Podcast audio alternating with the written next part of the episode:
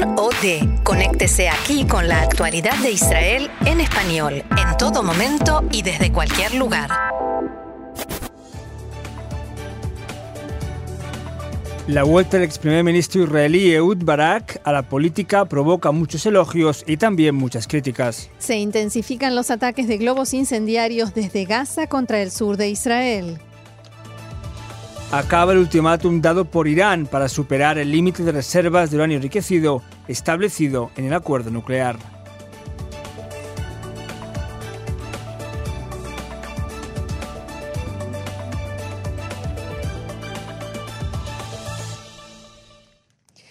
Las noticias comienzan con política. Tras varios días de calma en la arena política israelí, extraña calma, hay que decir, importantes novedades sacuden la pre-campaña electoral. De cara a las elecciones del 17 de septiembre, el ex primer ministro, el laborista Ehud Barak, anunció anoche su regreso a la política. Su objetivo, dijo, es crear un nuevo partido para ayudar a acabar con el mandato del actual jefe de gobierno, Benjamin Netanyahu. A sus 77 años y tras muchos meses siendo uno de los opositores más activos y duros de Netanyahu, básicamente en Twitter, Barak se apersonó en Tel Aviv para anunciar.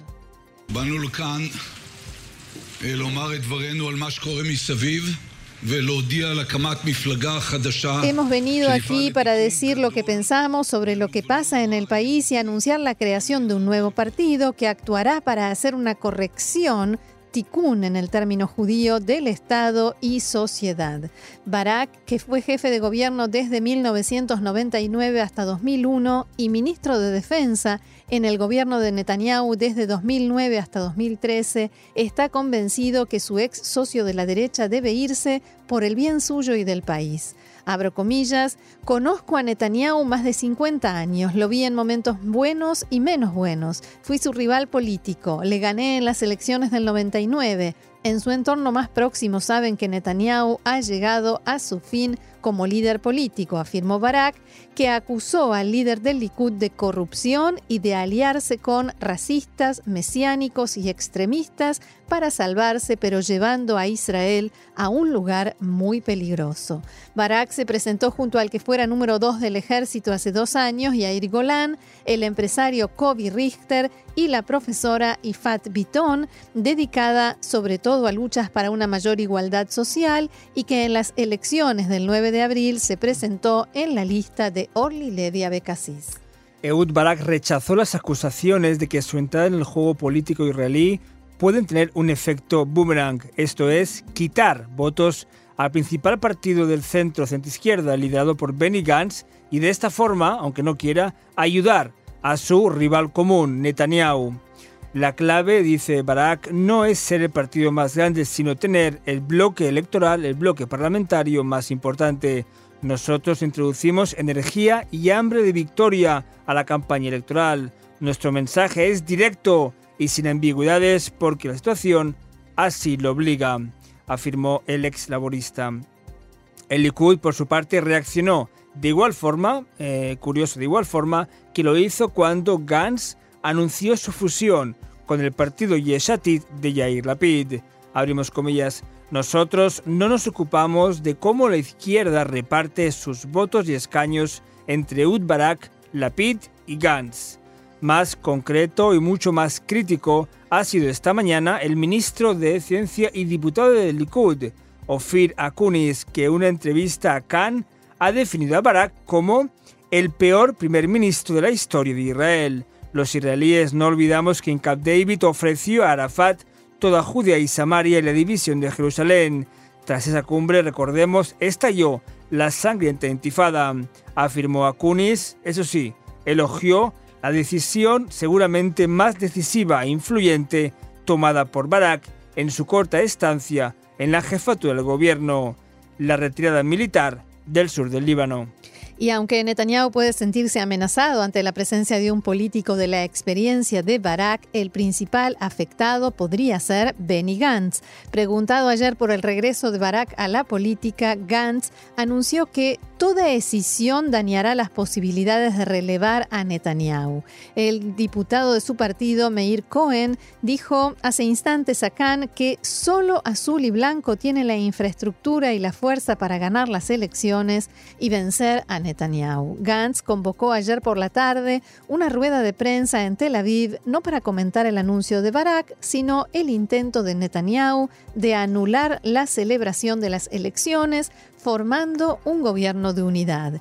El líder del bloque azul y blanco, que obtuvo los mismos escaños que Netanyahu el pasado 9 de abril, rechazó que su partido mantiene contactos para evitar los comicios. Según él, cuando Netanyahu vio sondeos internos y entendió que puede perder, empezó a soltar mentiras y trucos políticos. Netanyahu Netanyahu está perdido. Durante muchas semanas, Netanyahu fracasó en su intento de formar gobierno. Netanyahu está perdido. Él fue quien apretó el botón de la disolución de la Knesset y ya no hay vuelta atrás. El 27 de septiembre tendrán lugar elecciones en Israel impuestas por Netanyahu, que sigue solo preocupado en sus cosas personales. Esta es la situación. Nosotros estamos preparados y vamos a ganar. Desde su partido Azul y Blanco consideran que el último intento, el último movimiento de Netanyahu, expresado como sabemos a través de su diputado del Likud y representante y por supuesto presidente de la Knesset Yuri Dilsten, es, según Benny Gantz, un intento de desviar la atención y trasladar la culpa a ojos de la sociedad israelí de las nuevas elecciones. El Likud reconoció que buscó una forma legal y parlamentaria para evitar lo que llama elecciones prescindibles que nadie quiere y que suponen un enorme gasto público. Eso sí, Netanyahu ha negado rotundamente que ofreciera a Gantz un acuerdo de gobierno de formación para evitar las elecciones que incluyese una rotación como primer ministro. Seguimos con más política. El partido de izquierda Meretz celebra hoy elecciones en las que se decidirá quién será su nuevo líder. Los 1.043 miembros de la Comisión Central de Meretz deben elegir entre dos candidatos, la actual líder del partido, Tamar Zandberg, y el periodista y exdiputado de Meretz, Nitzan Orovich. Zandberg, que en las últimas elecciones obtuvo solo cuatro escaños, reivindica alianzas con el sector árabe para tener más representación tras las próximas elecciones. Orovich, por su parte, afirma que solo él podrá rescatar a Meretz y a la izquierda de su actual situación.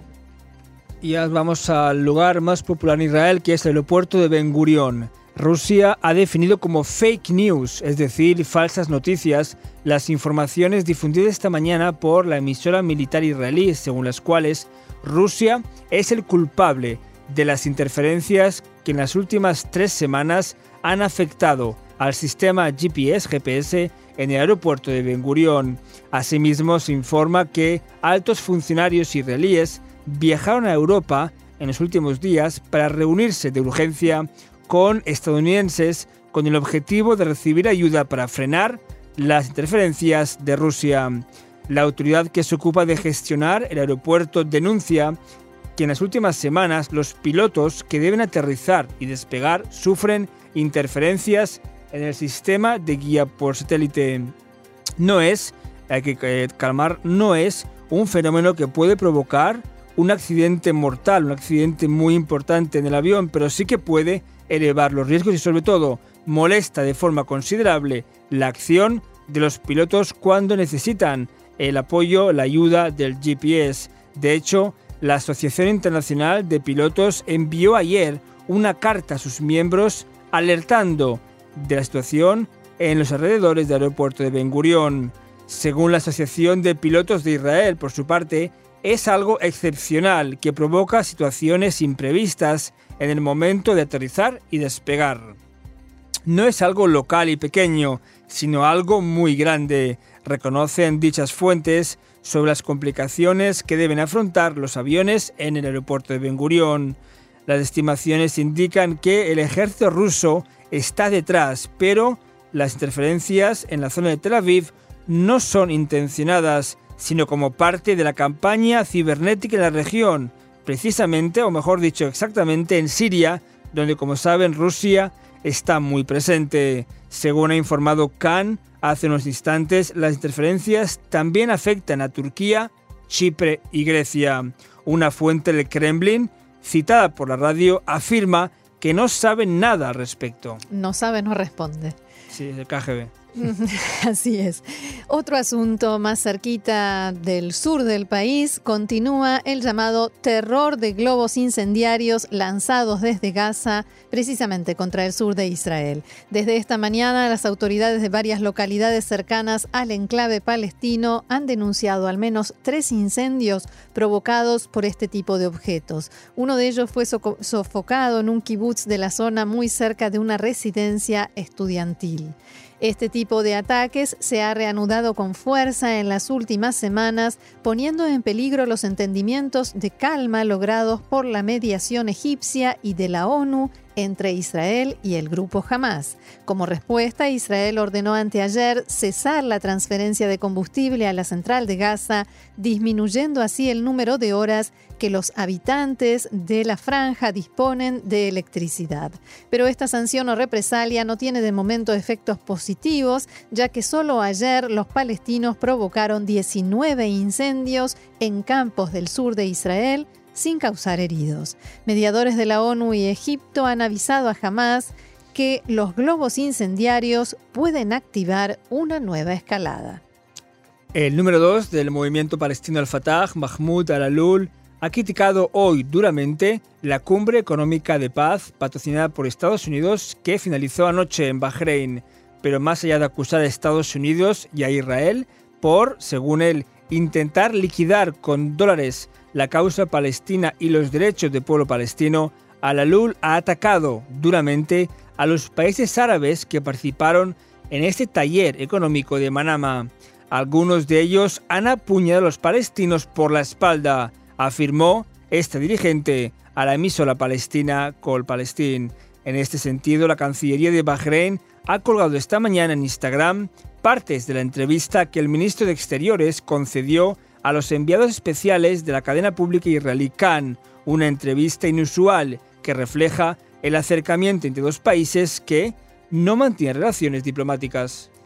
Y nos vamos hacia Irán. Hoy se cumple el ultimátum dado por Irán a Europa respecto al acuerdo nuclear de 2015 ante el abandono de Estados Unidos y lo que considera falta de garantías de los firmantes europeos del acuerdo Irán tiene previsto hoy superar el límite de reserva de 300 kilos de uranio enriquecido establecido en el pacto de 2015. De esta forma, Teherán aumentará el ritmo de enriquecimiento de uranio. Irán informó recientemente que superaría el límite de las reservas de uranio enriquecido amenazando con elevar la pureza de dicho material más allá del 3,67%, el límite establecido. A su llegada a Tokio, donde este fin de semana participará en la cumbre del G20, el presidente de Francia, Emmanuel Macron, ha afirmado que en su conversación días atrás con el presidente iraní Hassan Rouhani, le dijo que la retirada iraní del acuerdo nuclear o medidas a corto plazo en ese sentido serían un error. El ministro iraní de Exteriores, Mohammad Javad Zarif, ha afirmado esta mañana que los europeos pueden comentar el abandono iraní de algunas partes del acuerdo en el momento que cumplan con sus propios compromisos. Y nos vamos al Líbano porque cientos de militares retirados de las Fuerzas Armadas libanesas bloquearon esta mañana las principales carreteras que conectan la capital, Beirut, para protestar por la reducción de las ayudas que el gobierno ha incluido en el borrador del próximo presupuesto.